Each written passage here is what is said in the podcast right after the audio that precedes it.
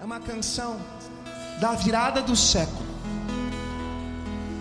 Quem escreveu essa canção foi um cara, um ministro de louvor, chamado Matt Redman.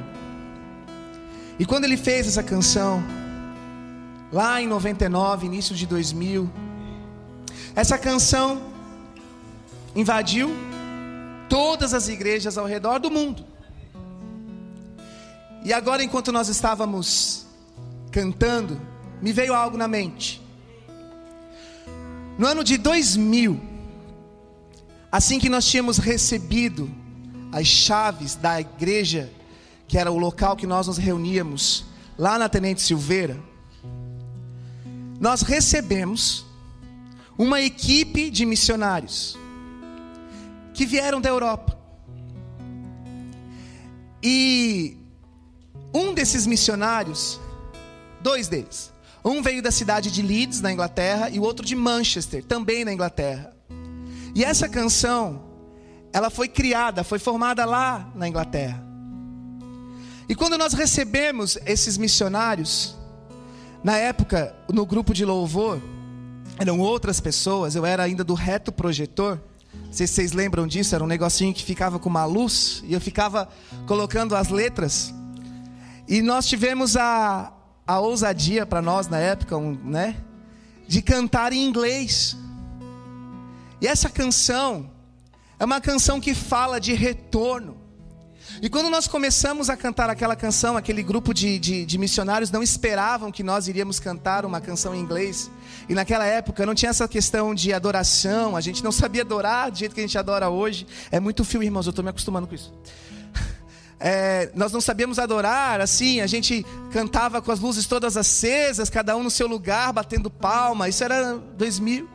Mas quando nós cantamos, começamos I coming back to the heart of worship. Eles começaram, oh, e aí eles começaram a adorar. E aí teve um missionário que abraçou, e eu lembro que tinha um missionário e mais uma, uma mulher, que ela era professora. E ela abraçou, e ela deu um abraço, ela falou assim: muito, muito obrigado, muito obrigado. Essa canção vai ser a canção do século. É a canção que fala do arrependimento. E aquilo me chocou. Eu lembro disso. Eles estavam hospedados ainda na casa de um irmão que morava lá na lagoa. E eles gostaram muito de ficar conosco. E nós tínhamos na época uma Kombi. E nós passeamos com eles e tal. E nós tivemos um culto. E pena que a gente não aproveitou muito aquele tempo com eles. Mas nós tivemos um culto. E nesse culto nós cantamos essa música na versão original. Isso numa época, irmãos, que a internet estava assim, né? Não era como hoje, tudo muito fácil, muito rápido. E nós tínhamos um tecladista que tirou de de ouvir a canção. E é uma canção realmente muito, muito importante. Sabe por quê? Porque ela fala da essência de João Batista. Arrependam-se, arrependam-se, porque é chegado a hora, é chegado o reino dos céus. Eu preciso do meu iPad agora, por favor, em nome de Jesus. É chegado o reino dos céus. E nós precisamos, obrigado, irmão. Nós precisamos nos atentar a isso. Voltar à essência da adoração é a gente compreender que nós precisamos nos arrepender diante do Senhor. Nós precisamos voltar ao início de tudo. Você pode hoje estar pensando, assim como eu, poxa, mais uma Páscoa mais umas 72 horas de adoração. Querido, na eternidade é o que nós vamos fazer. Para sempre. Estar na presença do Senhor para sempre. Nós estamos em 72 horas de adoração, então você está livre para sentar, não acendam as luzes. Você está livre para deitar, você está livre para ficar de pé, você está livre para permanecer aqui do jeito que você quiser. Porque nós vamos continuar a ministração da palavra junto com a ministração do louvor.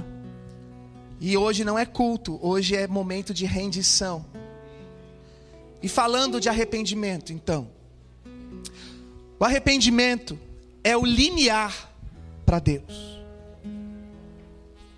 Você pode ganhar o mundo inteiro, e perder a alma, de acordo com a palavra.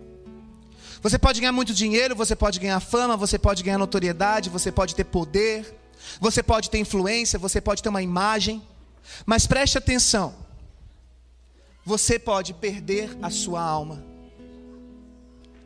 De que adianta ganhar o mundo inteiro e perder a sua alma? O arrependimento é como um sacrifício suave às narinas de Deus.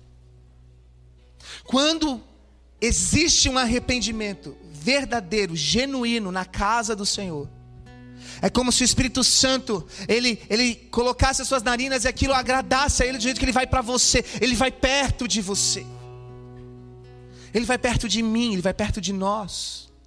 O arrependimento é aquilo que é o limiar para o Senhor. Quando o calor entra no gelo, quando o fogo, quando o calor entra no gelo, aquilo que é sólido se liquefaz. Quando você chama a presença, a chama a atenção do Senhor com arrependimento, você chama a presença de Deus com seu arrependimento, aquilo que é sólido, aquilo que é um coração duro, se liquefaz. Quando você chama a atenção do Senhor para você, com aquilo que você tem dentro de si, em arrependimento, tudo aquilo que é sólido se liquefaz. E eu entendo que o Senhor está fazendo com que todos nós voltemos, voltemos à essência da adoração. A mensagem de hoje é o tema das 72 horas. Você custou, eu custei tudo para Ele. Não foi um terço, não foi pouquinho, não foi pré-datado, não foi no crediário, não foi no crédito. Eu, eu custei, você custou tudo, absolutamente tudo. E agora, através do arrependimento, nós temos a vida eterna. Você pode dar uma salva de palmas ao Senhor?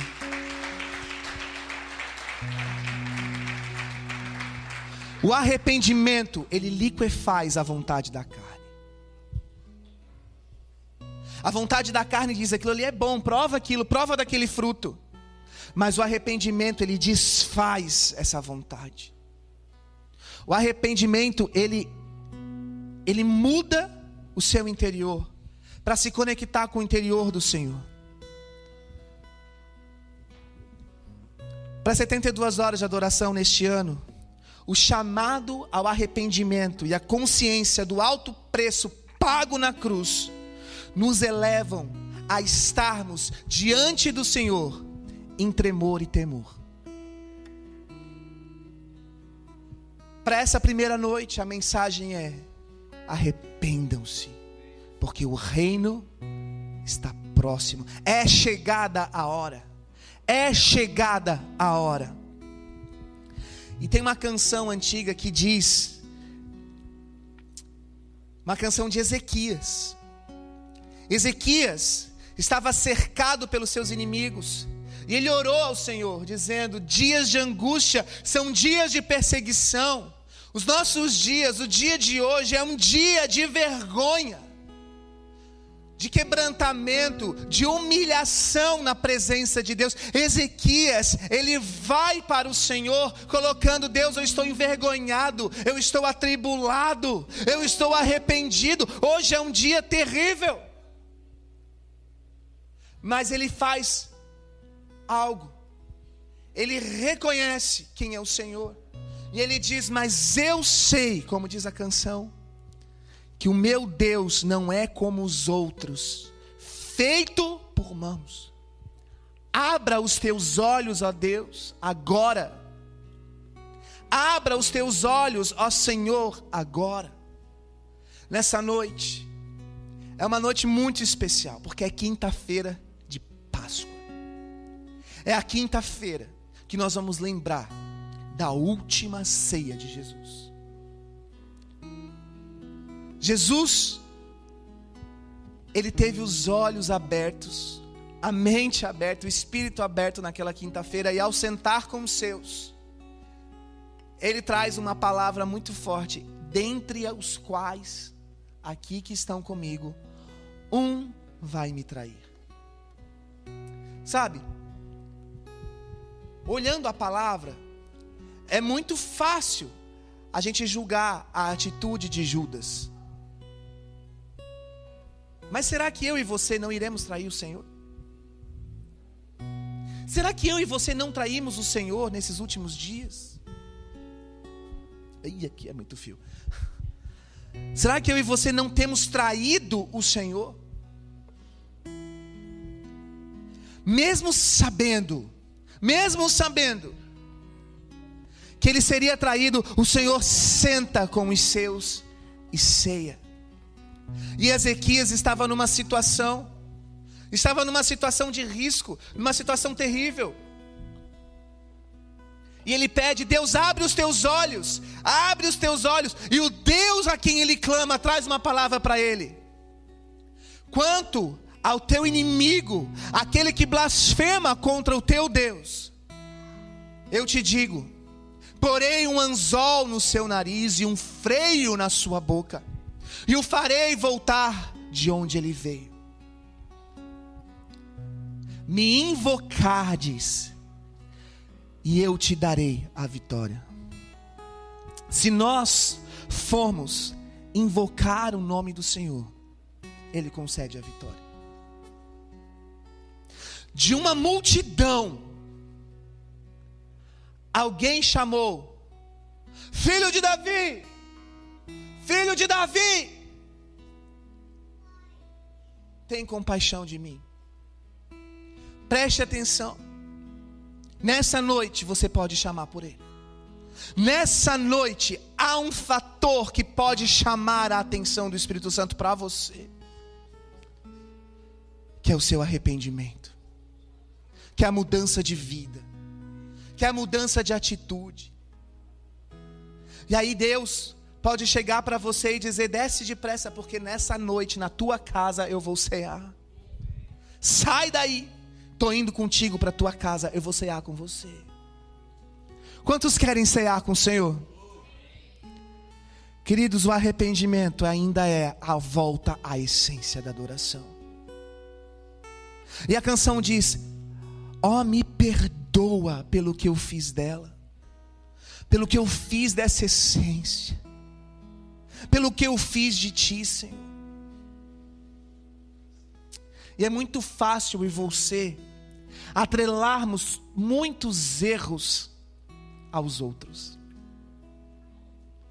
Assim como nós lemos na palavra, nos evangelhos e vemos Judas, nós somos os primeiros a acusar Judas de trair Jesus. Nós acusamos os nossos irmãos dentro da igreja.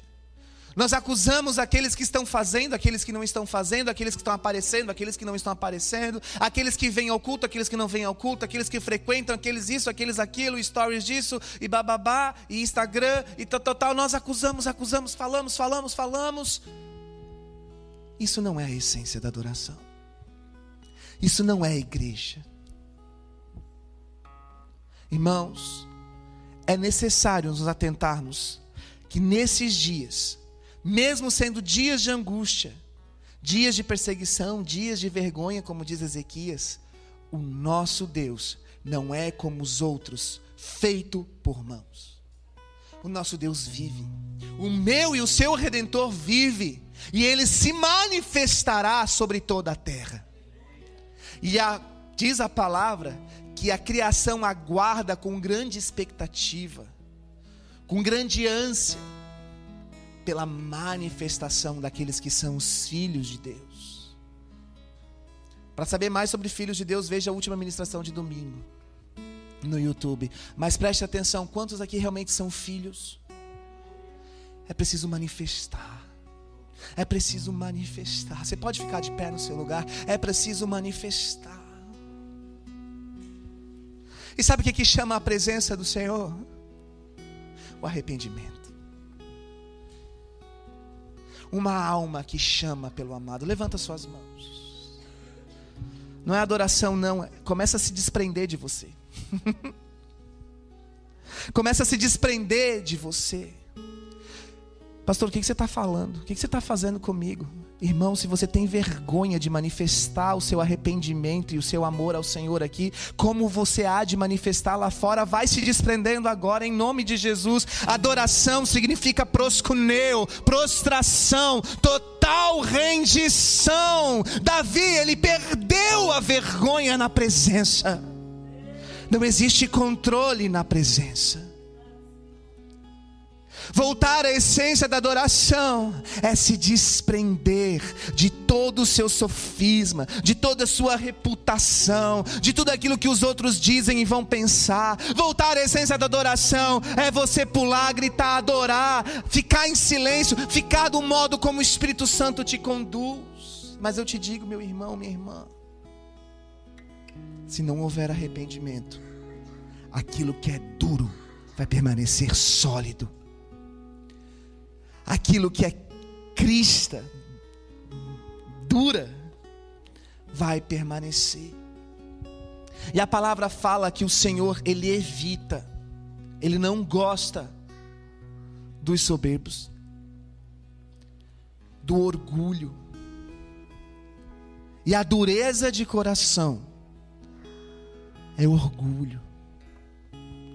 É orgulho. A dureza de não reconhecer o seu erro é orgulho. A dureza, a dureza de você só ver erros nos outros, mas não olhar para si, é orgulho.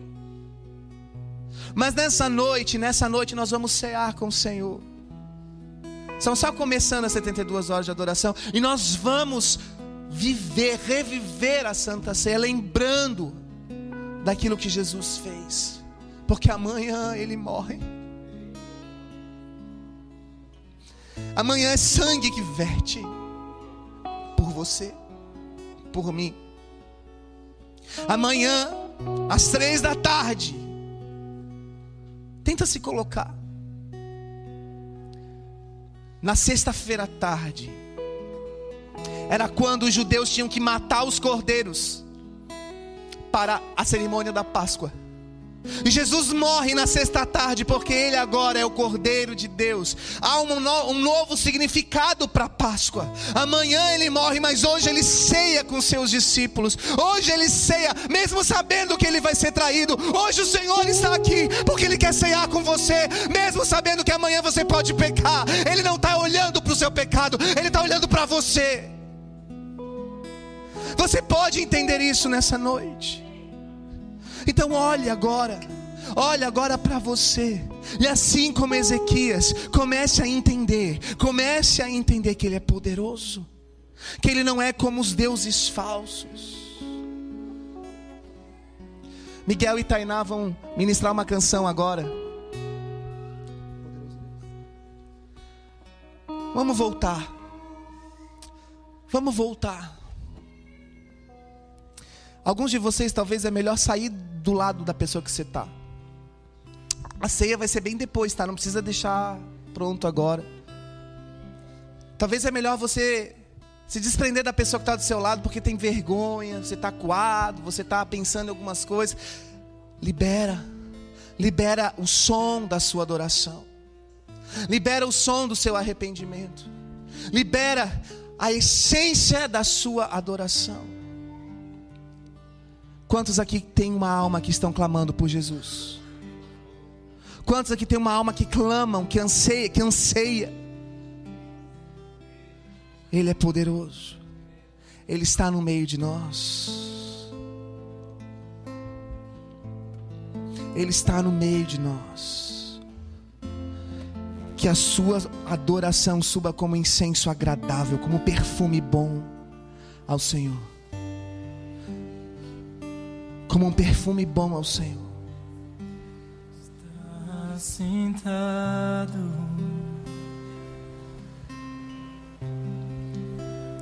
no trono e ao cordeiro. Seja o louvor.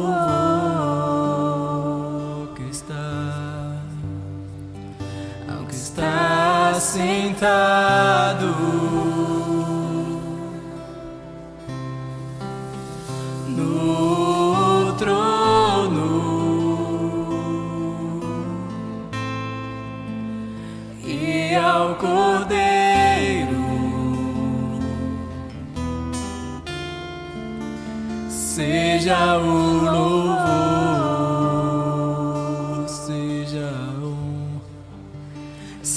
seja a honra, seja a glória, seja o domínio. pelos séculos dos séculos. Seja a honra, seja a glória, seja o domínio. séculos dos séculos.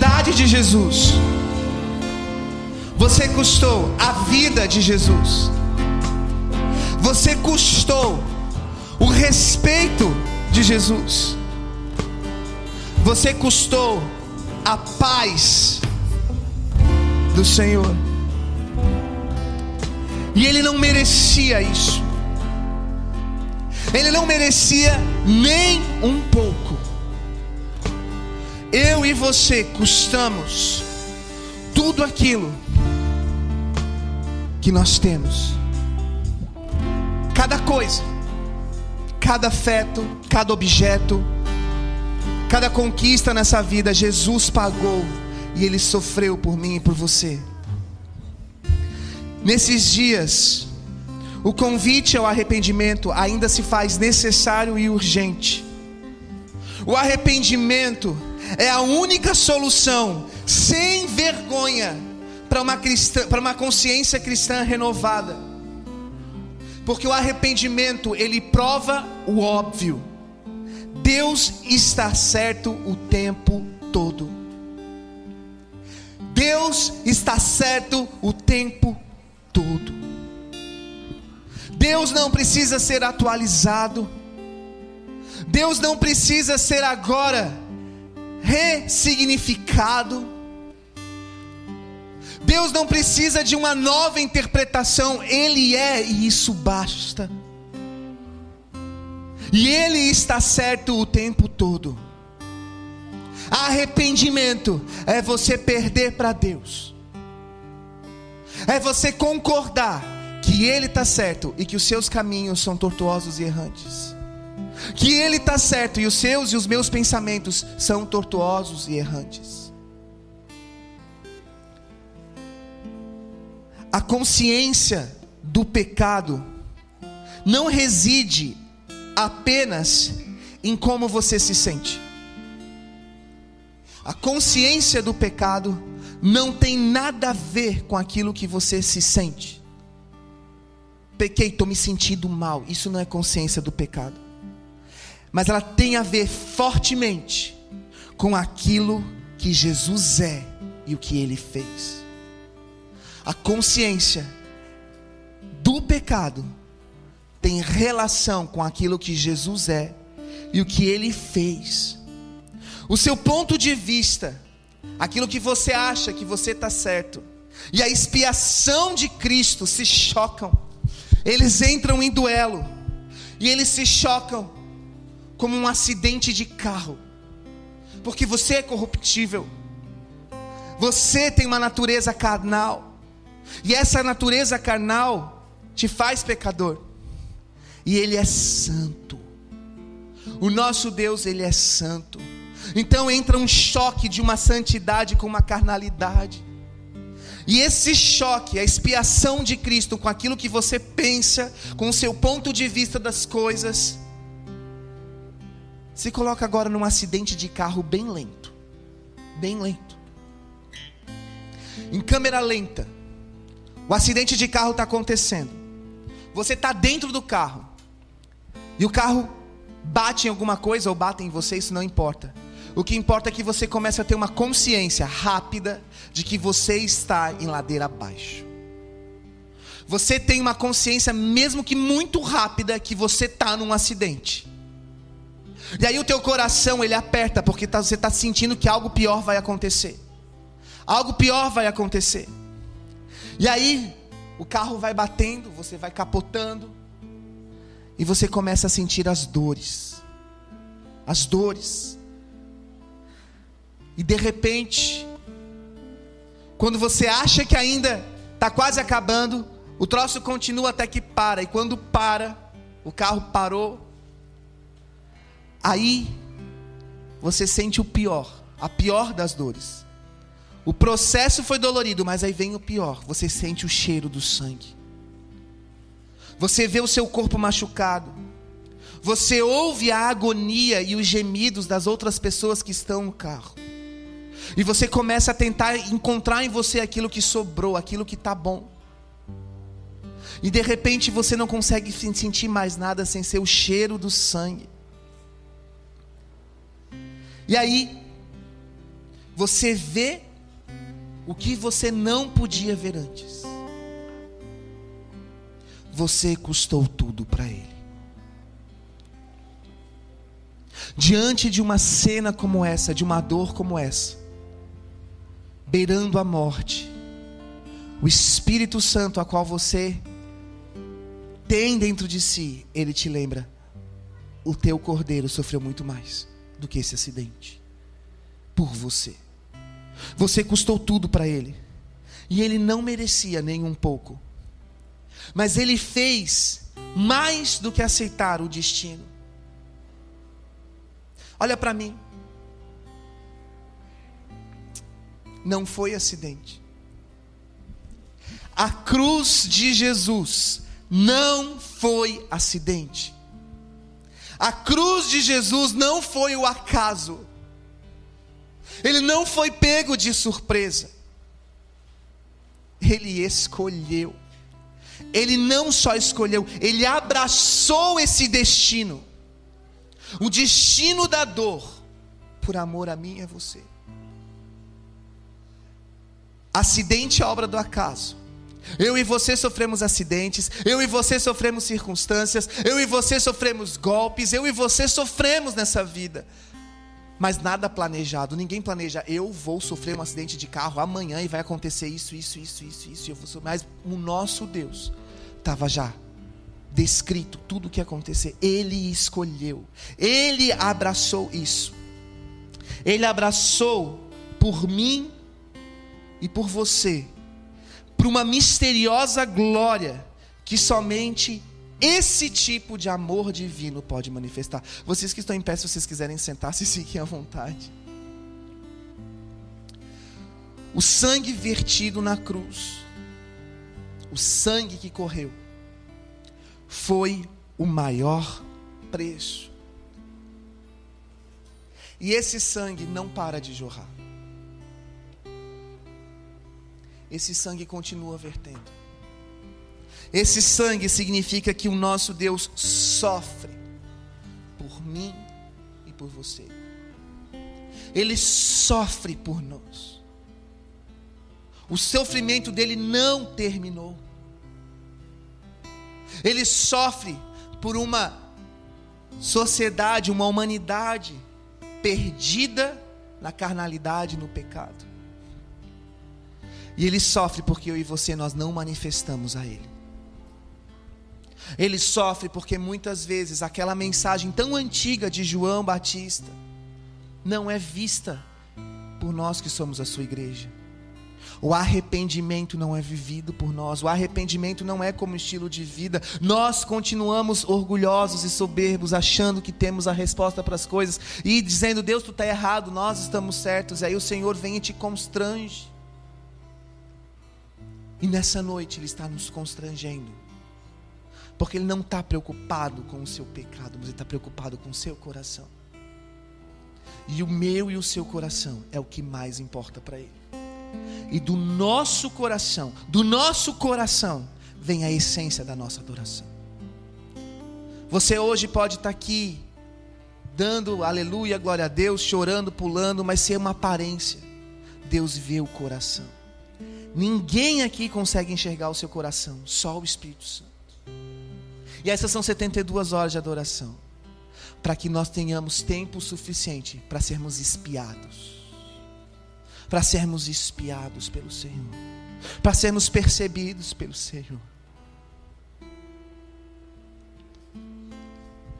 Com Jesus, o sangue derramado se torna uma revelação individual.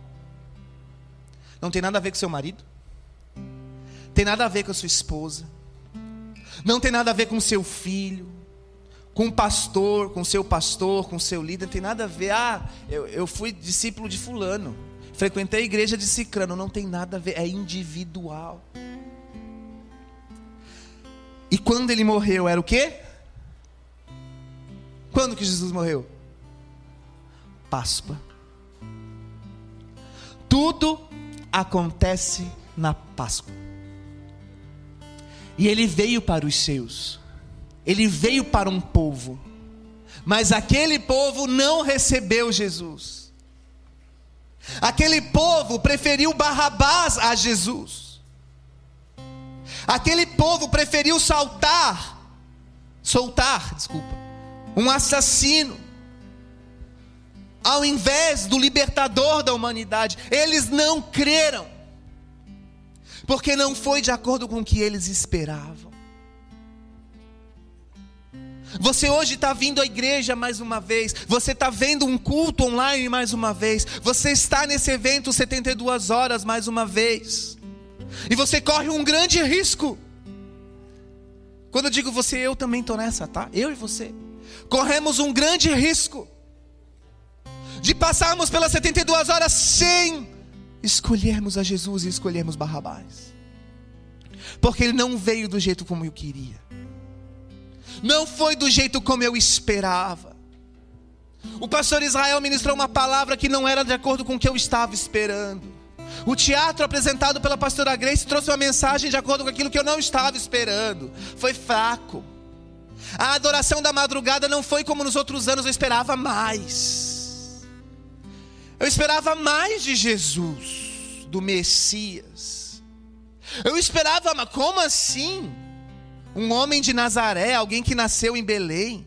É esse que entrou essa semana sendo vaiado, todo mundo rindo, que ele passou ali pela entrada da cidade com, com, com ramos, com pessoas jogando folha de bananeira, de palmeira, sei lá o que for, em cima de um burro, que coisa mais horrorosa. Alguém aqui já viu o filme Aladdin, o live action do Aladdin? O Aladdin Assim, é, é perfeito esse filme. Mas tem uma hora que ele entra no reino lá do. do esqueci o nome do, do rei. Que é o do pai da noiva. E ele entra. E o gênio da lâmpada faz a entrada dele ser triunfal. E ali eles fizeram uma entrada muito magnífica. O cara entrando na cidade era um troço que qualquer rei desse mundo gostaria de ser recebido. E foi lindo, foi perfeito, não era real. Mas Jesus entrando humilhado em Jerusalém, aquilo foi real, não é ficção. Jesus indo para a cruz foi real, não é ficção. A cruz de Jesus não foi um acidente, foi real. Mas aquele povo colocou Jesus na cruz porque eles não esperavam o Messias daquele jeito. Abra sua palavra em Êxodo capítulo 12.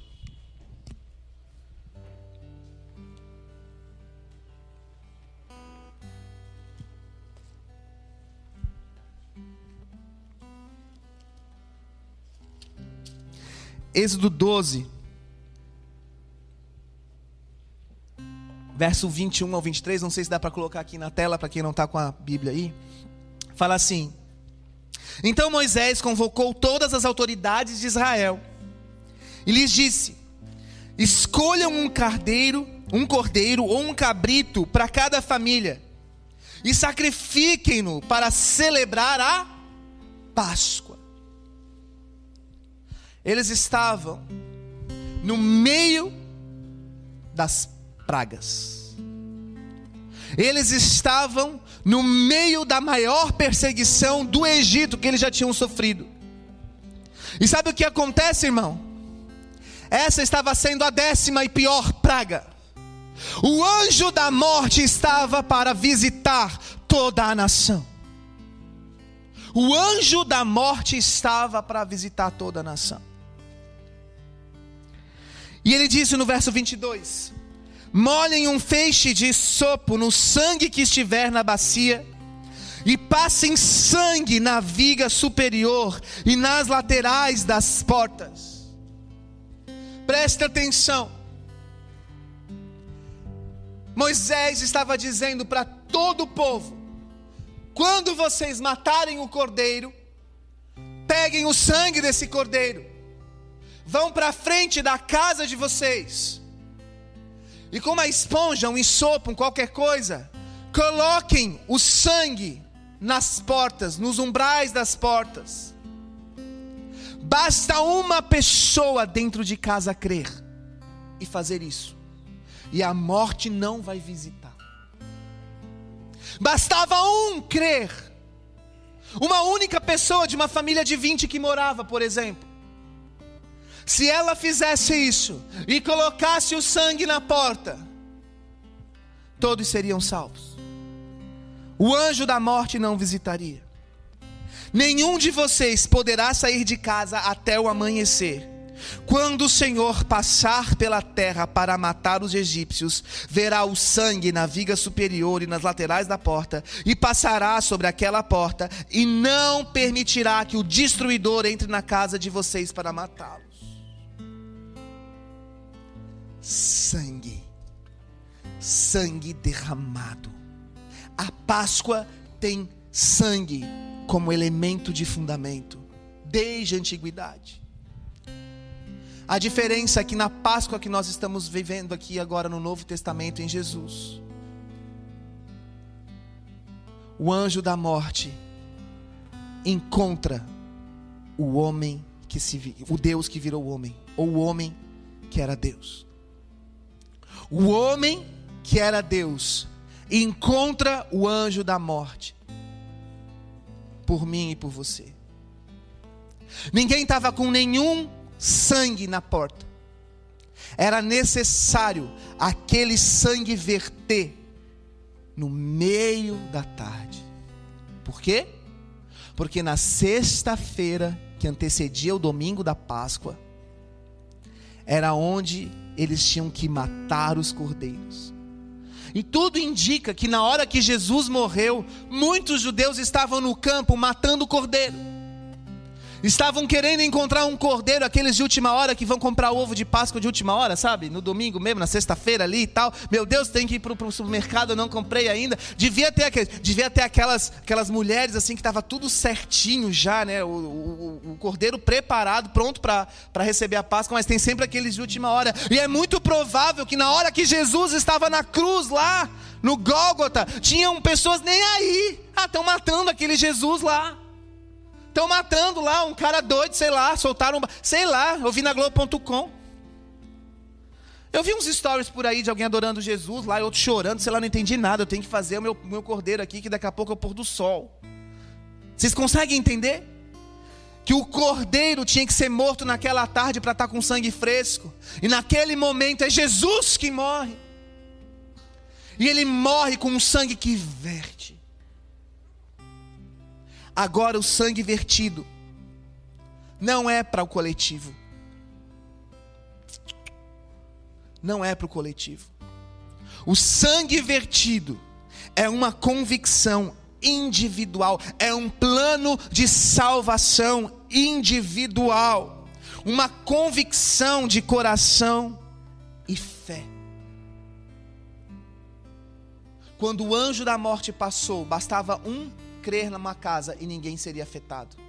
Agora, quando o Espírito Santo passa e ele sente o cheiro do arrependimento, você passa a ter uma experiência individual, não tem nada a ver com o coletivo.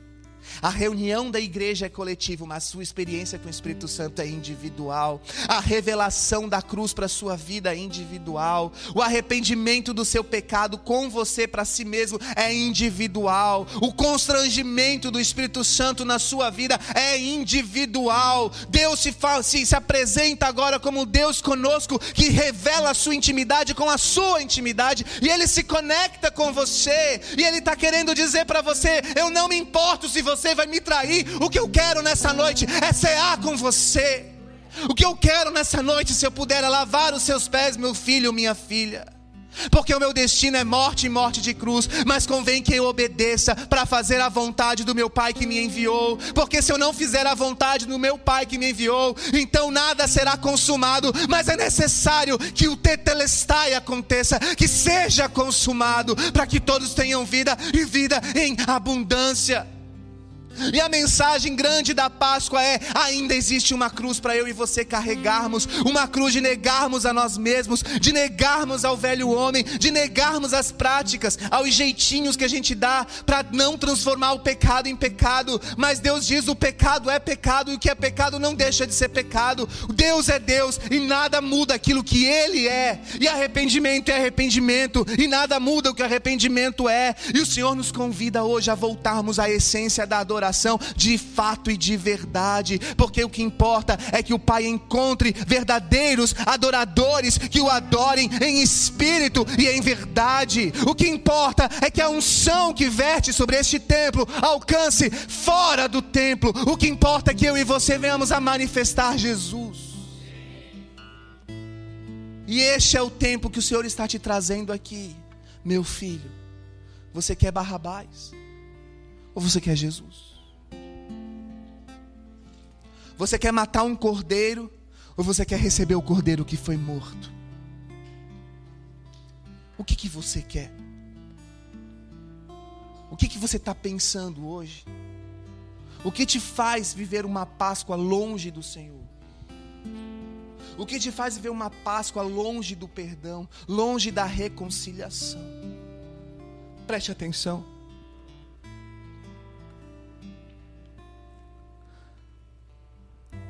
Que é mais famoso? O Natal ou a Páscoa? O Natal. Sabe por quê? Porque o Natal é o nascimento de Jesus. Nós temos que comemorar o Natal, nós temos que celebrar o Natal. Mas o diabo, ele odeia a Páscoa. Porque na Páscoa ele perde. Na Páscoa ele perde, ele tem um decreto de um futuro. O inferno foi esvaziado na Páscoa, ele perdeu na Páscoa, ele perde na Páscoa. Se você se arrepender verdadeiramente, você vai ver o diabo fugir de você, porque ele perde na Páscoa, e ele faz com que o mundo não celebre a Páscoa. Ele consegue contornar uma situação para a Páscoa não ser celebrada, mas o nosso Deus, ele ressuscitou no domingo pela manhã. No terceiro dia, não havia mais nenhum corpo lá. E é isso que é a Páscoa. É isso que é 72 horas de adoração. Não é um, um turno que eu preciso cumprir. É uma essência que eu preciso viver é o meu prazer que está na lei do Senhor e nela eu medito dia e noite e guardo a tua lei no meu coração para não pecar contra ti. Mas Pedro, Pedro, eis que eu te digo, Pedro. Quando o galo cantar pela terceira vez, você vai me negar. Na ceia, Jesus fala isso. Pedro.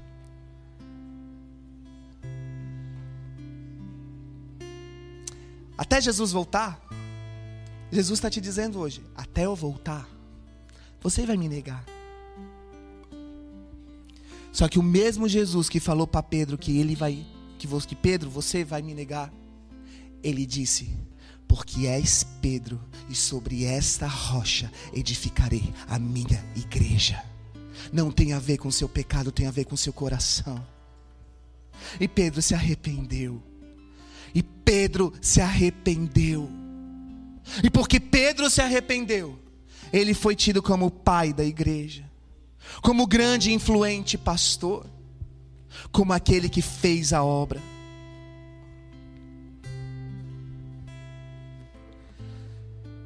Quando entra na expiação, você não é mais um espectador.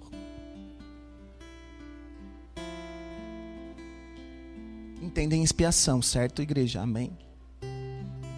Quando o Espírito Santo passa por você e ele faz um check-up geral, você entra na expiação, você entra, em outras palavras, numa grande verificação, num grande raio-x, como aquele de aeroporto. Se ficar a luzinha verde, você passou. Se apitar, você tem que voltar.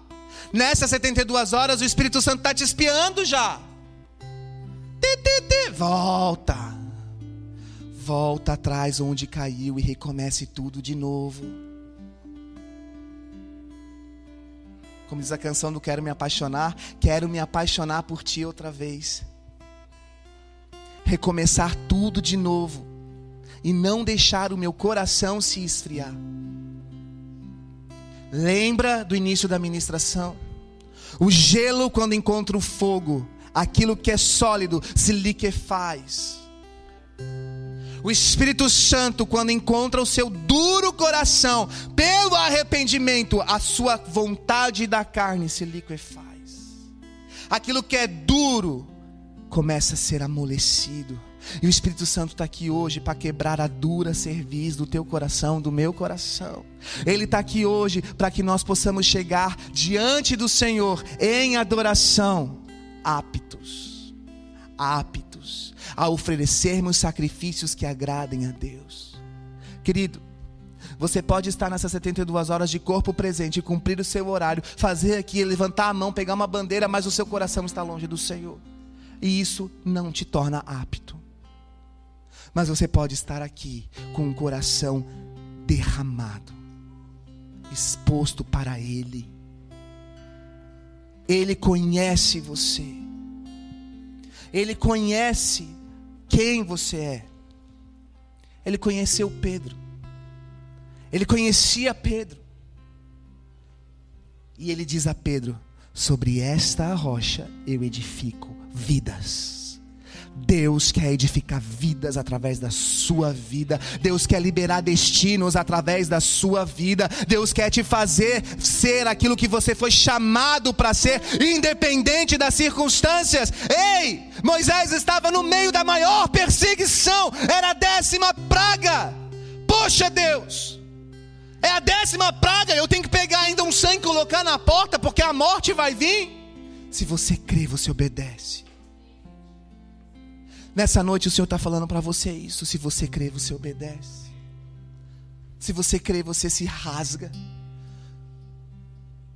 Você se abre. Você se arrepende. O que acontece no arrependimento do pecado é que você vê Jesus. Você vê Jesus. E a palavra fala em Apocalipse, escrito por João, que ele está vestido com um manto de um manto de você vê Jesus vestido com um manto de sangue. O sangue continua nele. O sangue continua vertendo. O sangue continua mostrando que ele continua sofrendo. Ele está vestido com um manto de sangue. E o seu nome se chama o Verbo de Deus. O seu nome se chama a Palavra de Deus. Esse João que escreveu o Apocalipse, ele também escreve no primeiro capítulo do primeiro versículo, versículo: No princípio era o Verbo, e o Verbo estava com Deus, e o Verbo era Deus. Tudo foi feito por meio dele, nada do que foi feito se fez sem ele reconheça-o em todos os teus caminhos e ele endireitará as tuas veredas. Preste atenção. É tempo de realinhamento com o Senhor. É tempo de arrependimento. A convocação de 2 Crônicas 7,14 ainda é um convite para toda a igreja brasileira. Vamos repetir? Se o meu povo, que se chama pelo meu nome, se humilhar e orar e se converter dos seus maus caminhos, eu, o Senhor, ouvirei do céu, virei e sararei a sua terra. Há uma condição. Muitos são chamados pelo nome do Senhor, poucos são os escolhidos. Que você seja escolhido pelo Senhor nessa noite. Que você tenha um coração nessa noite que chama o Espírito Santo, que atrai a presença do Senhor. Que você seja o coração a qual o Senhor está desejado de ver nessa noite. Porque Ele veio ao seu encontro. Ele veio ao seu encontro assim como ele estava diante daquele povo com Barrabás ao seu lado, e você tem que escolher Cristo ou Barrabás, mas a multidão gritou: Barrabás, Barrabás, Barrabás. E o que eu faço a este homem? Prenda-no, prenda-no, prenda-no. Vocês querem que eu solte esse homem? Eu lavo as minhas mãos. Não saboneteie nessa noite. Assuma um compromisso com Jesus. O arrependimento é o nosso fruto diário, a nossa lavagem, o nosso lavar de hora em hora, o nosso chamado para despertar minuto a minuto a nossa lembrança da criação de Deus, do sangue de Jesus e do consolo do Espírito Santo. Jesus morreu, Jesus ressuscitou, Jesus venceu ele vive. Eu vou repetir. Jesus morreu. Jesus ressuscitou. Jesus venceu. Ele vive. Amém.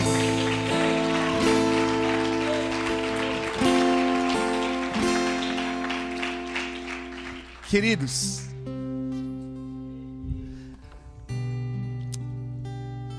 a mensagem de arrependimento, mas o motivo é de festa.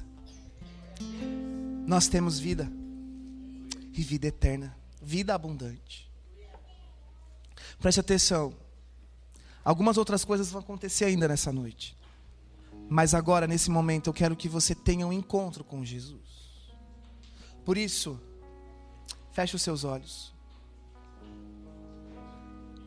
Se você quiser se colocar de pé, se coloque de pé. Se você quiser ficar de joelho, fique de joelho.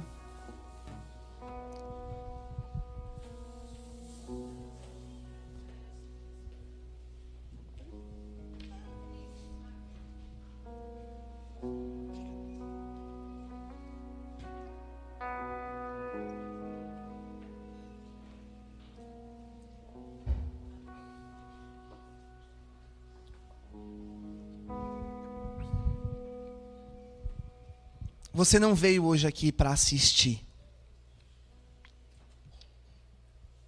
Você não veio hoje aqui para contemplar. Sabe contemplar? Fica assim, meu, que lindo. Que lindo. Que palavra que. Não, você veio aqui para ser encontrado pelo Senhor. Você veio aqui para ter uma experiência com o Senhor uma experiência individual, não coletiva. Algo que o Senhor preparou para estes dias, para as nossas montanhas, nessas 72 horas de adoração. Neste momento, muitas outras igrejas no Brasil estão com programação também. O Deus que está lá também está aqui. Se desconecte dessa coletividade de querer saber o que está acontecendo lá, o que está acontecendo aqui, tal, tal, tal. Sai do celular nesses dias e se conecte com o Senhor. Entenda, Pai, o que tu tens para mim? O que tu quer para mim? Feche os seus olhos. Espírito Santo, ele convence do pecado e ele constrange. Mas muitas vezes, eu e você estamos tão enraigados na religiosidade que nós esquecemos da essência de quem Jesus é. E Ele é o perfeito amor que lança fora todo o medo. Largue mão do seu medo. Entregue tudo para Ele. Corra para a cruz com Ele. Não existe nenhuma garantia que você não vai ser afligido. Não existe nenhuma garantia que você não vai ser perseguido. Não existe nenhuma garantia que você vai ser sempre abençoado. Pelo contrário, se você olhar as escrituras, você vai ver que o povo, depois dessa décima praga, foi para o deserto e lá ficou 40 anos por conta da murmuração. Para de murmurar contra o Senhor, o seu Deus. Para de murmurar contra a sua igreja, contra o seu pastor. Para de murmurar contra a sua casa, contra seu marido, contra a sua esposa, contra o seu filho, contra o seu pai, contra a sua mãe, contra o seu vizinho. Para de murmurar. A murmuração atrasa o arrependimento, ela atrasa o processo. E eu quero te dizer uma coisa: Páscoa significa passagem, ela não dura para sempre. Páscoa é passagem. E o Senhor está te convidando para uma passagem, para um passar de tempo com Ele. Não vai durar para sempre, então aproveita. Aproveita e diga: Senhor Jesus, eu me arrependo dos meus pecados, dos meus erros e das minhas expectativas carnais. Irmãos, você tem ânimo aí dentro? Pode falar mais alto. Eu me arrependo das minhas expectativas carnais quanto à minha espiritualidade, sendo que o que te atrai é um coração quebrantado e contrito. Perdoa-me, Senhor, pela minha dura cerviz, pelo meu coração gelado, pelo meu coração de pedra, pela minha vontade endurecida, que te afasta de mim. Nessas 72 horas, importa é que eu me achegue a Ti, e eu quero que você se achegue a mim. Eu quero me arrepender com pano de saco, com pó de cinza, se preciso for, para atrair a tua atenção, porque nessa noite, pecadores voltam para a casa do seu pai. Coloca um anel no meu dedo Coloca uma nova sandália em meus pés. E vamos dançar, Senhor. Eis-me aqui.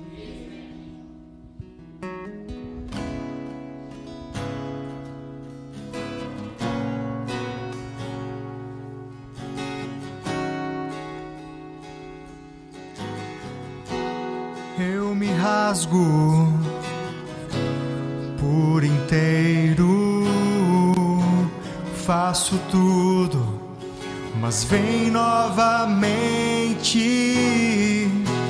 Eu mergulho na mirra ardente, mas peço que tua presença aumente. E se eu passar pelo fogo, não temerei na tua fumaça de glória. Eu entrarei longe do santo dos santos, não sei mais viver. Eu me rasgo. Eu me rasgo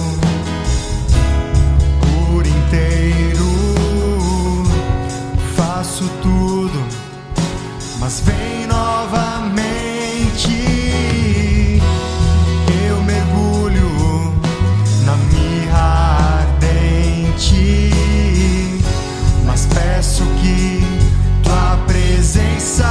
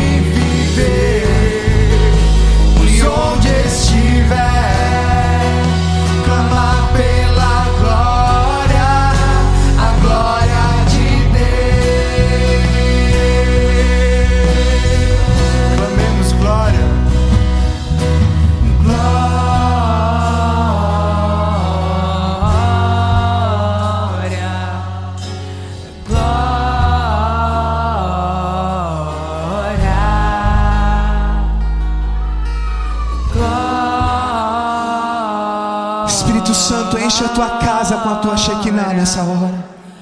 Glória. Espírito Santo, enche essa casa com a tua Shekinah.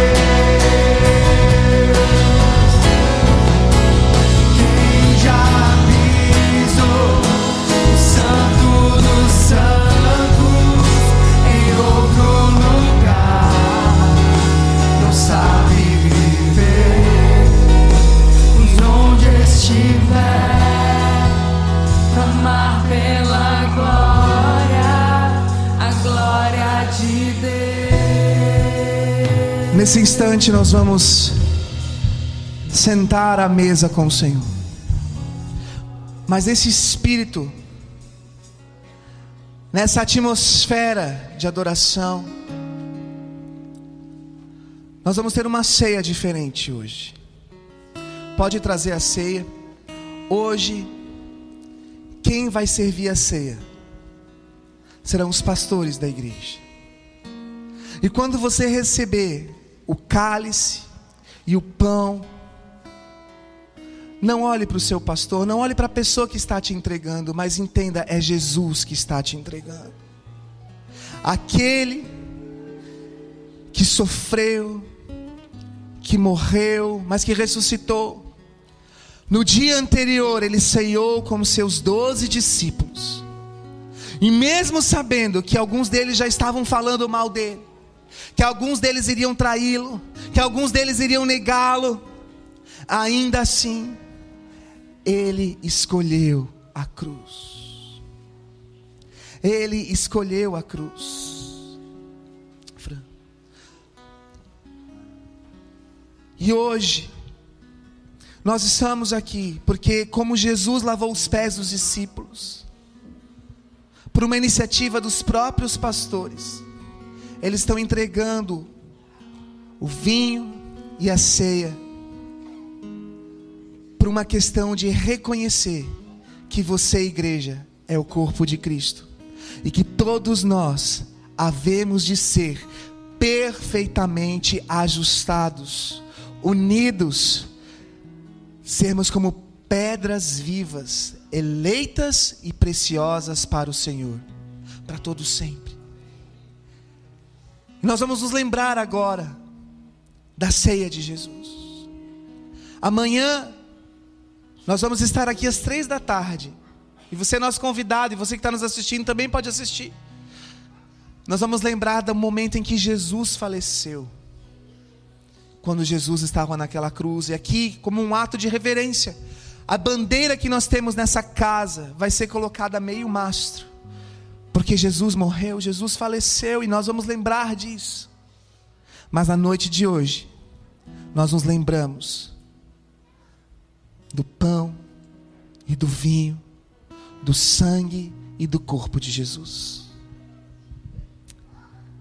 Amados, a Páscoa é a passagem da escravidão para a libertação. O nosso libertador pagou todo o preço por você. Por isso não há mais condenação. E cear com Ele é o sinal desta nova aliança, que é viva e eficaz. Ela é suficiente para libertar-nos de toda condenação do pecado, de tudo aquilo que vem de nós mesmos, para nos fazermos livres nele, porque ele pagou tudo. Você custou tudo para ele. A ceia é feita para lembrar dele, do amor dele. E pela fé, que é a firme convicção daquilo que não se vê, nós sentamos com ele e dizemos mais uma vez: sim, tu és o meu Senhor e meu Salvador. Não há um, nenhum outro além de ti. Lá em Colossenses capítulo 1 fala: Antes vocês estavam separados de Deus, e na mente de vocês eram inimigos, por causa do mau procedimento de vocês. Mas agora, Ele os reconciliou pelo corpo físico de Cristo, mediante a morte, para apresentá-los diante dele santos, inculpáveis e livres de qualquer acusação, desde que continuem alicerçados e firmes na fé sem se afastarem da esperança do Evangelho que vocês ouviram e que tem sido proclamado a todos os que estão debaixo do céu. O corpo dele levou sobre si toda a nossa condenação, todo o nosso pecado.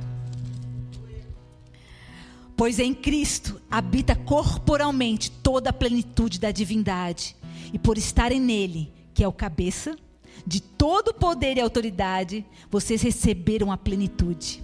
Nele também vocês foram circuncidados, não com uma circuncisão feita por mãos humanas, mas com a circuncisão feita por Cristo, que é despojar do corpo da carne.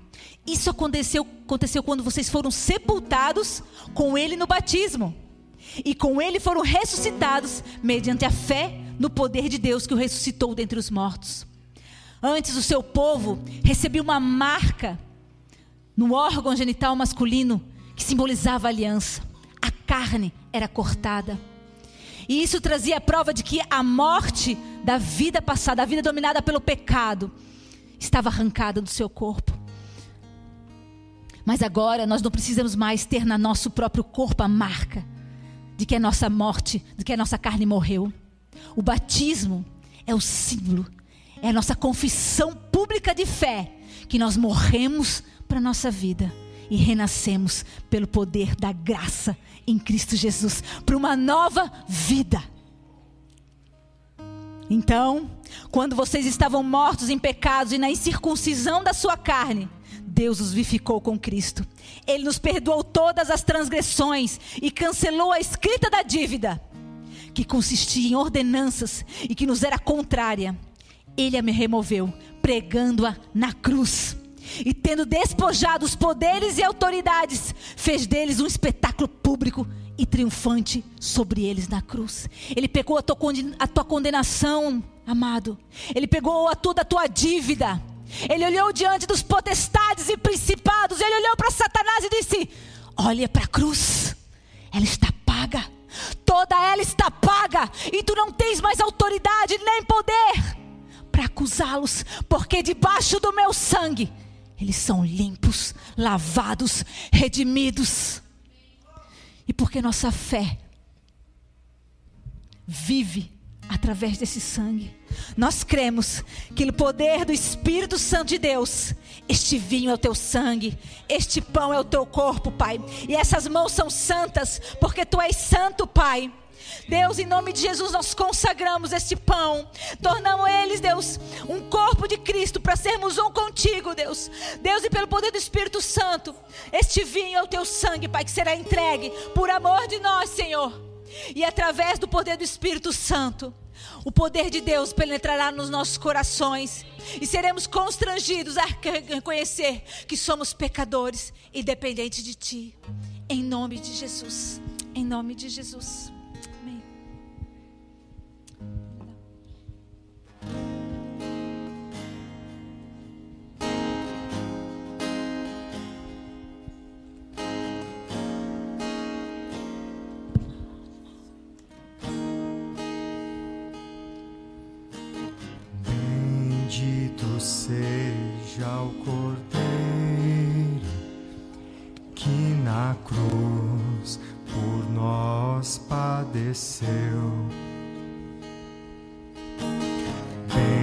Bendito seja o seu sangue que por nós ali ele verteu.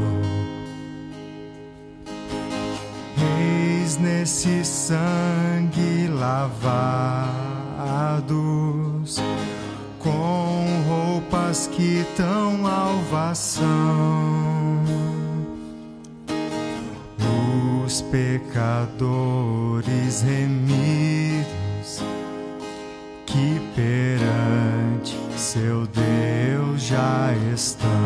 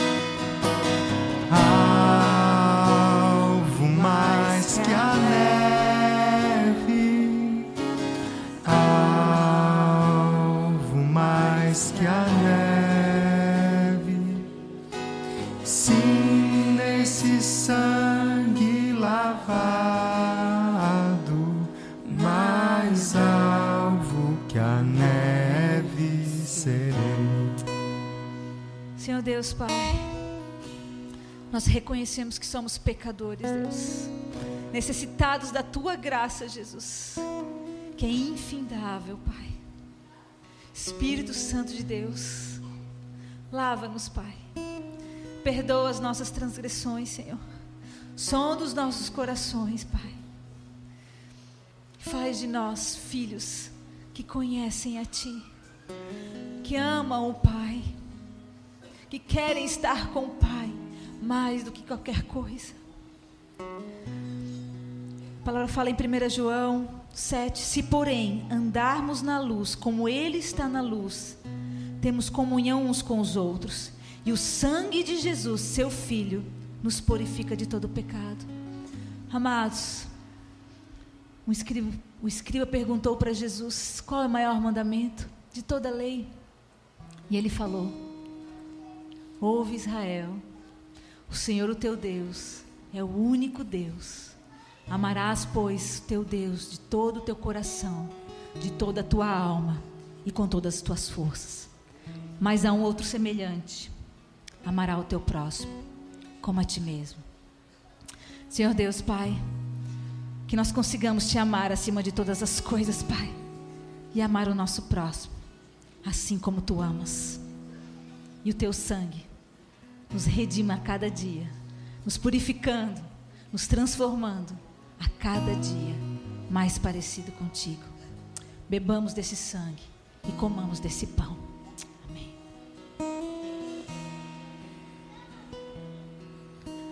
Quão espinhosa coroa que Jesus por nós suportou.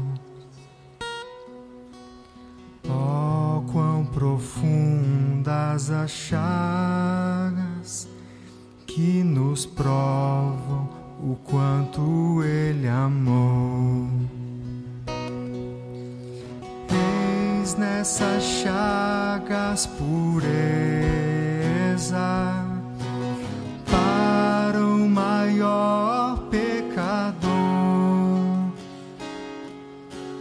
Pois que mais alvo que a neve, o teu sangue nos torna, Senhor.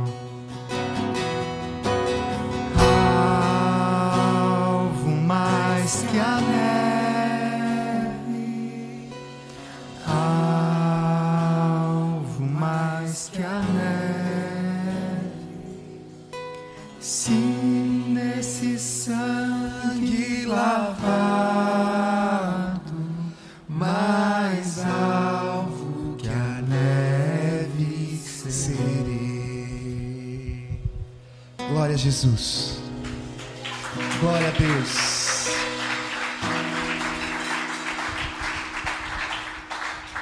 O Senhor nos proporcionou hoje estarmos nos lembrando de quem Ele foi, de quem Ele é e com arrependimento. O arrependimento é aquilo que atrai a presença do Senhor. Ele é a essência da nossa adoração. Nós vamos dar continuidade às 72 horas de adoração. E que você possa correr para os braços do Senhor.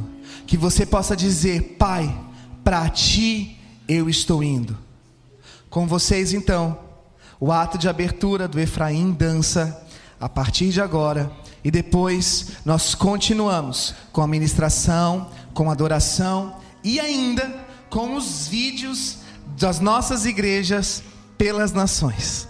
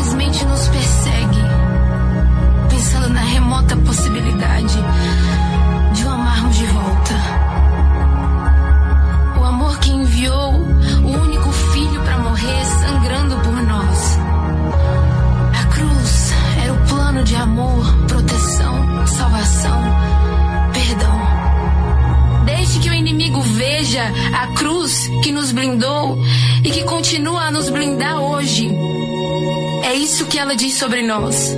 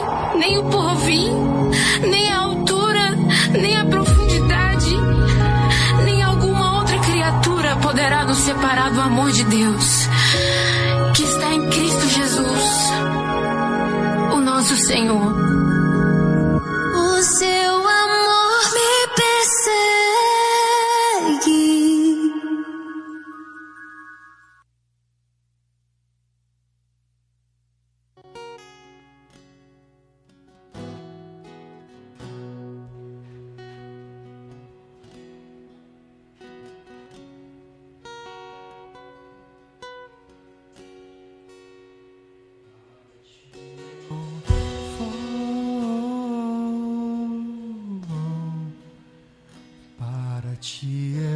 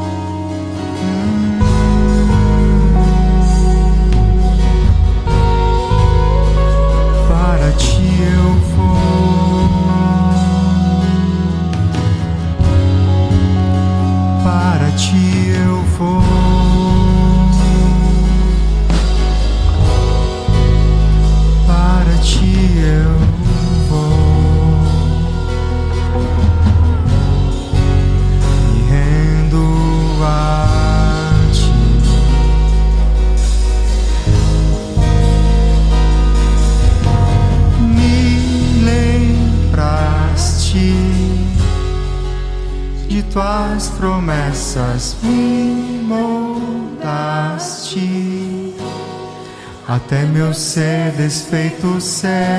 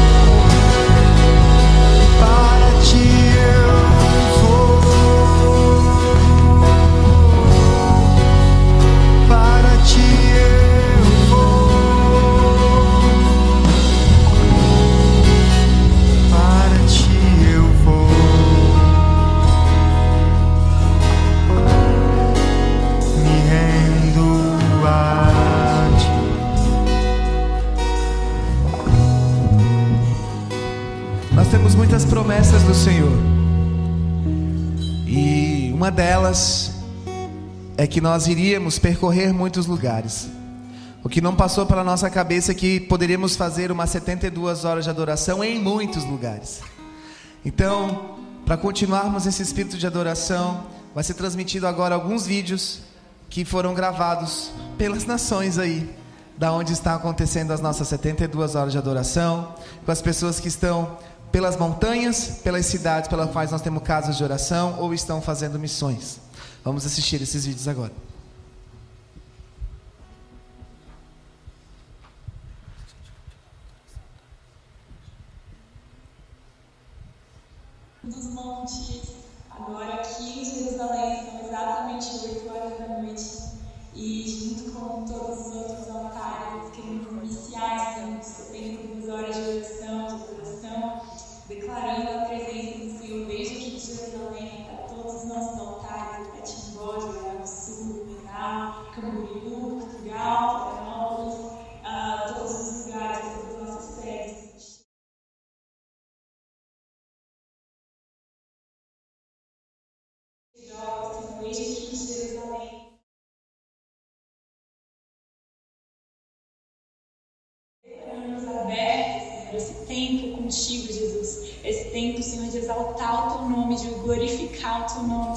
Nós te exaltamos, nós te glorificamos, nós te dizemos, tais bem-vindo. Marquinhos, boa tarde. Estamos seja exaltado a partir dos nossos corações, em nome de Jesus. Toda a honra e toda a glória a Ti, desde aqui de Jerusalém até o Brasil e todas as nações, em nome de Jesus. Amém.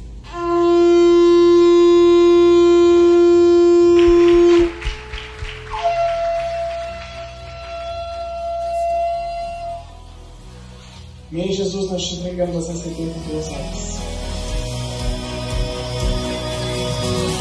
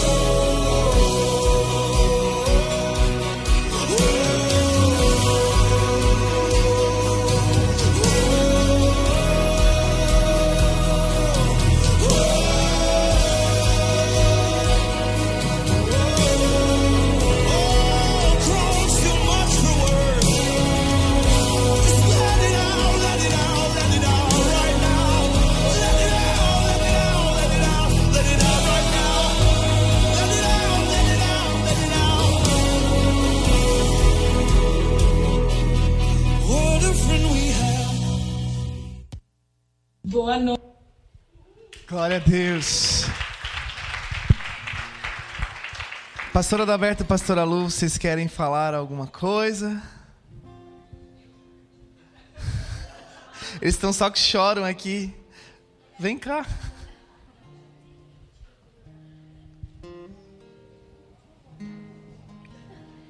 Enquanto eles estão subindo, só gostaria de avisar que amanhã, às 11 da manhã, tem culto na cabeceira da ponte, na ponte Acílio Luz.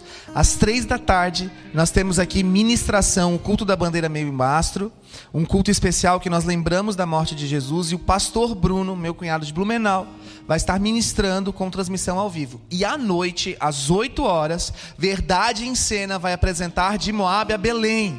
E vai ser gravado, não vai ser transmitido ao vivo, mas vai ser gravado. Então amanhã às 8 horas tem essa programação aqui na igreja.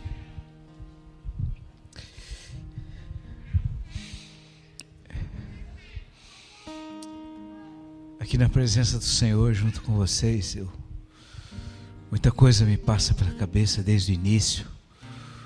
Quando no ano de 2002 nós, pela primeira vez, assumimos esse compromisso com o Senhor de manter a chama acesa, lembrando da morte e da ressurreição. Já se passaram 20 anos.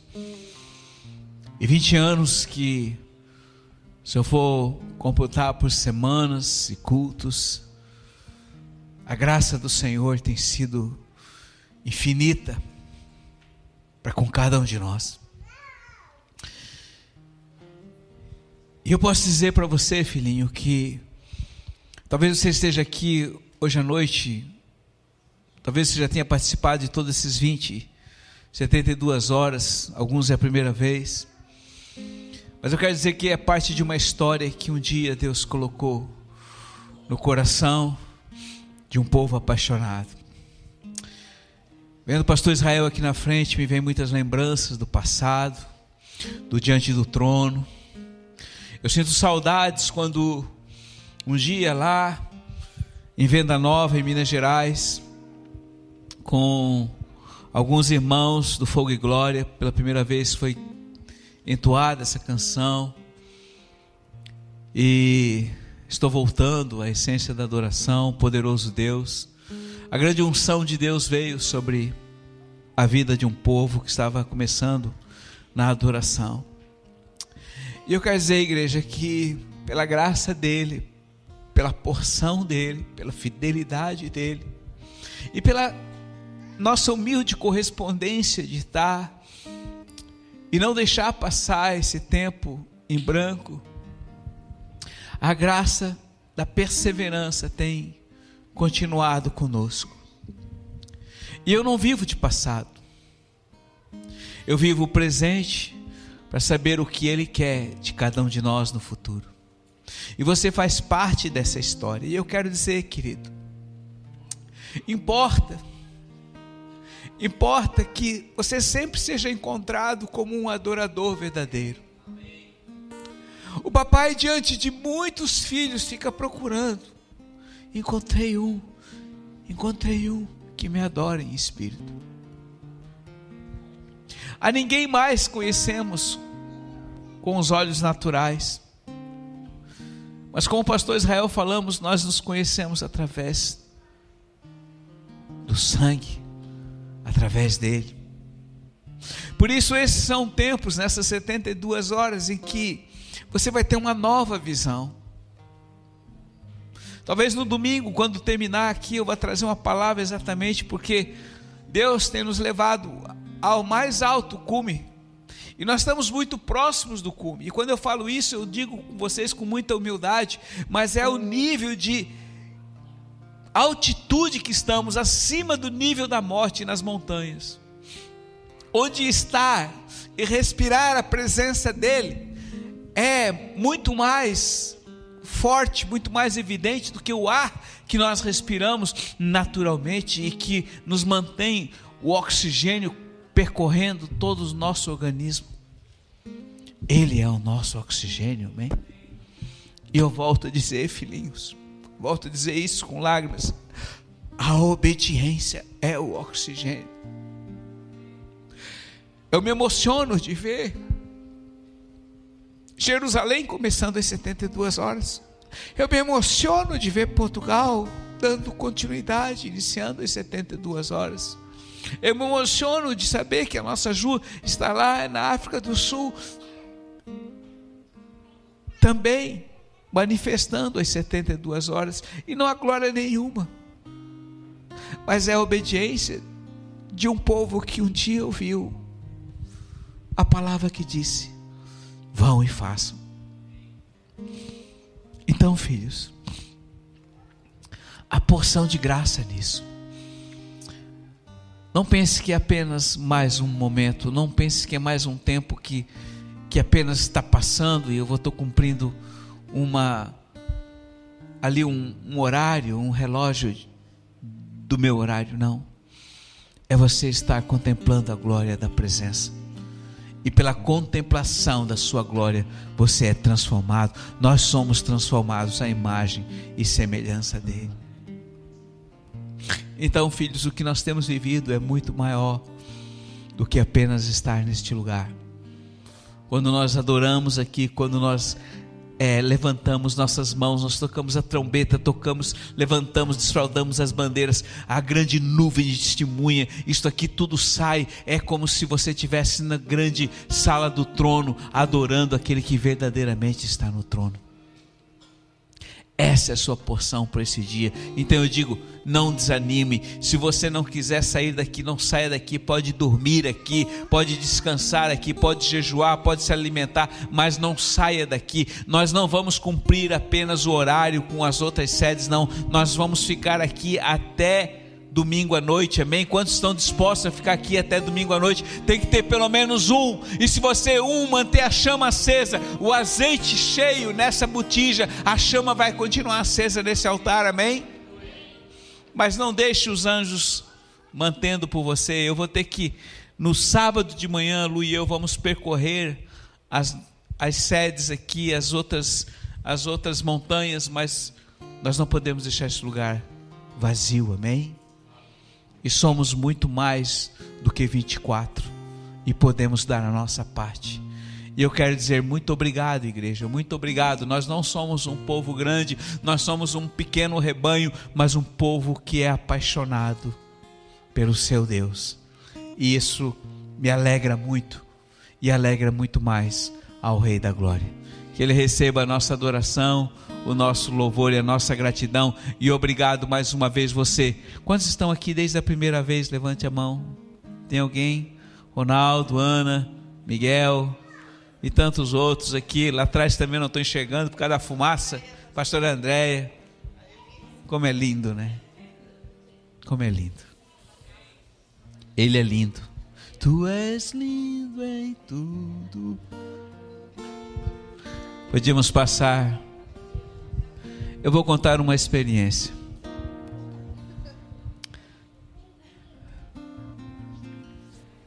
De uns dias para cá, o Senhor tem me mostrado coisas que vão além do natural. Eu tenho pedido isso a Ele. E uma das coisas que eu pedi aqui, Senhor, que depois dessas 72 a gente passe a linha do natural e a gente entre no espiritual. A gente entre no ilimitado do espaço e do tempo como tu és. Mas tem uma coisa que me chamou muita atenção. Eu não sei se você tem da sua casa uma toalha bordada. Quantos tem aqui uma toalha bordada? Toalha de banho, toalha de rosto. Quantos tem? Aquela que você ganhou no casamento que está guardada, que você não usa no dia. Do... Não aquela felpuda, mas ela faz parte. E sabe, filhos, essa semana eu comecei a observar detalhes de uma toalha de banho. Detalhes tão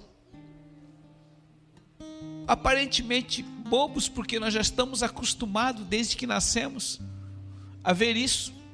E eu era menino lá em São Bento do Sul, tinha uns quatro anos, eu fui numa fábrica de toalhas. Tinha aquele cheiro, cheiro bom de toalha. E elas eram felpudas.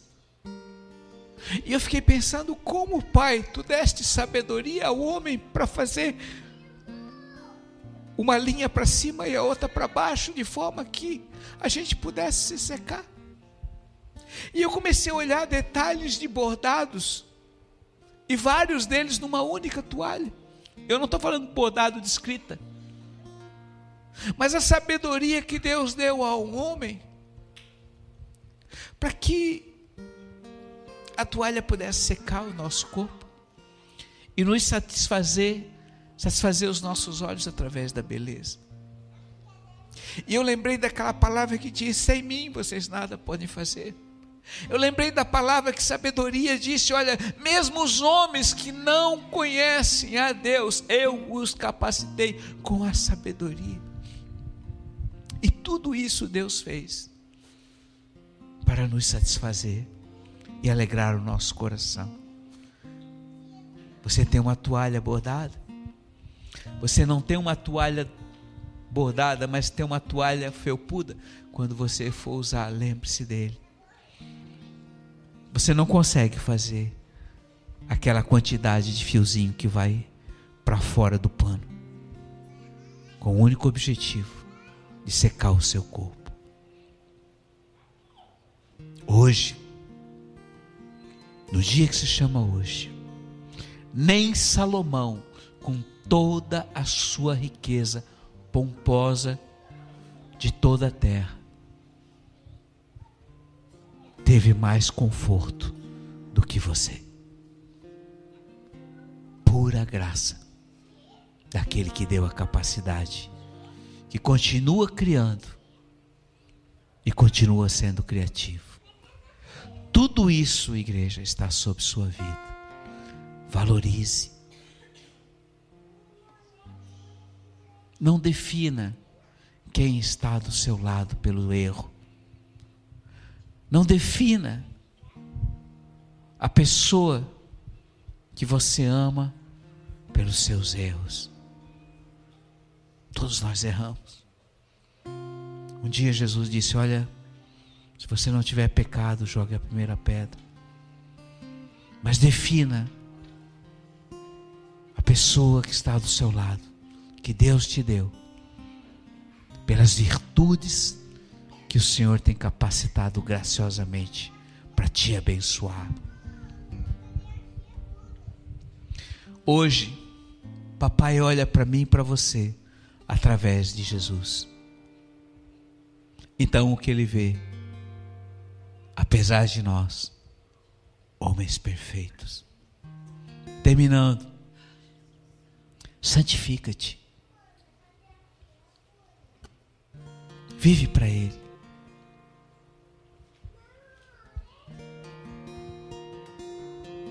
Não deixe Ele enciumado com você.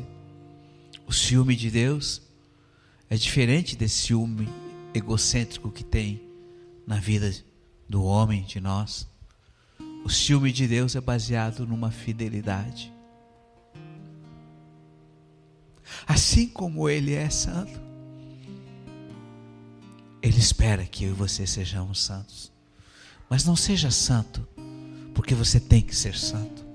Seja santo porque você o ama. Então, nesses dias que você está passando aqui, analise a si mesmo. Diga, Senhor, aonde eu tenho errado, eu quero me santificar. Eu quero ter os meus olhos espirituais abertos para ver em cada um a beleza da tua santidade, a beleza da tua natureza. Valorize as coisas mais pequenas que papai tem colocado na sua vida.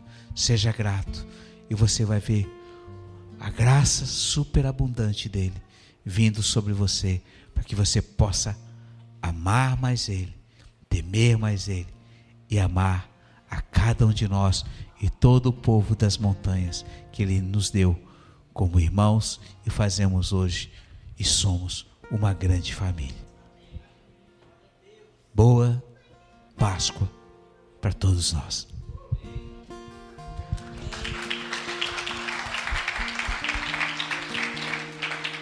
Estamos esse ano fazendo 22 anos de F. e 20 anos de 72 horas. Com a graça de seis horas antes das 8 horas, a Ju, a, a Joy, estava em Jerusalém e tocou o chofar. Iniciou. Nós vimos o vídeo. Quatro horas antes das oito horas aqui, Portugal. Foi tocado o chofar. Iniciou as 72 horas. E duas horas antes das oito horas aqui, a Ju tocou o, chofar. E o vídeo não chegou porque é África, gente. Talvez amanhã a gente consiga ter esse vídeo. Mas ela iniciou as 72 horas. E nós iniciamos as 72 horas. 72 horas nada mais é do que falar com Jesus. Você veio aqui para falar com Jesus.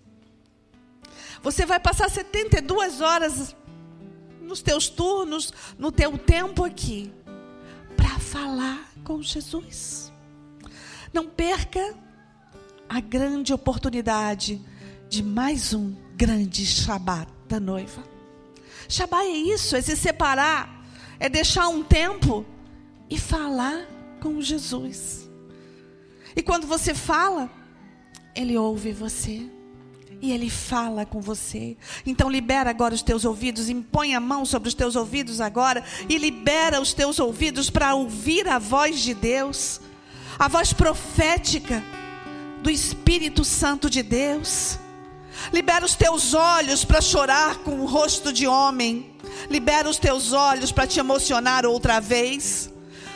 Libera os teus olhos para que as lágrimas dos teus olhos caiam por amor ao Senhor, não por pena de você mesmo, pelas circunstâncias, mas porque você está diante de um rei. Libera os teus olhos.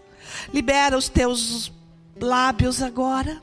Libera para que brasas vivas do altar toquem, queimem os teus lábios, a tua língua, as tuas entranhas, para que você possa proclamar.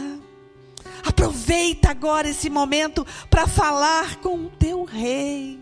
Ele está aqui para falar com ele, para proclamar as boas novas a ele, para poder dizer: Senhor, olha, eu estou aqui.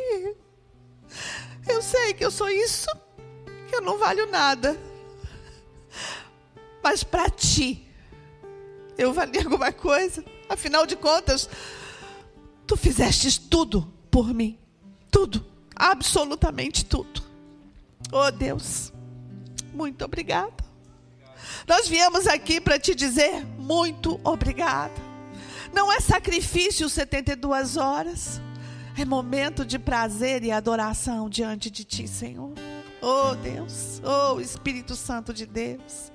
Libera a tua mente agora para a alegria do Cordeiro Santo de Israel. Libera os teus lábios para falar a língua dos anjos. O Espírito Santo está aqui. Libera para falar a língua dos anjos. Oh, sopra, Deus, sopra, sopra, Espírito Santo, sopra. Toca, Deus, toca, toca, toca, toca.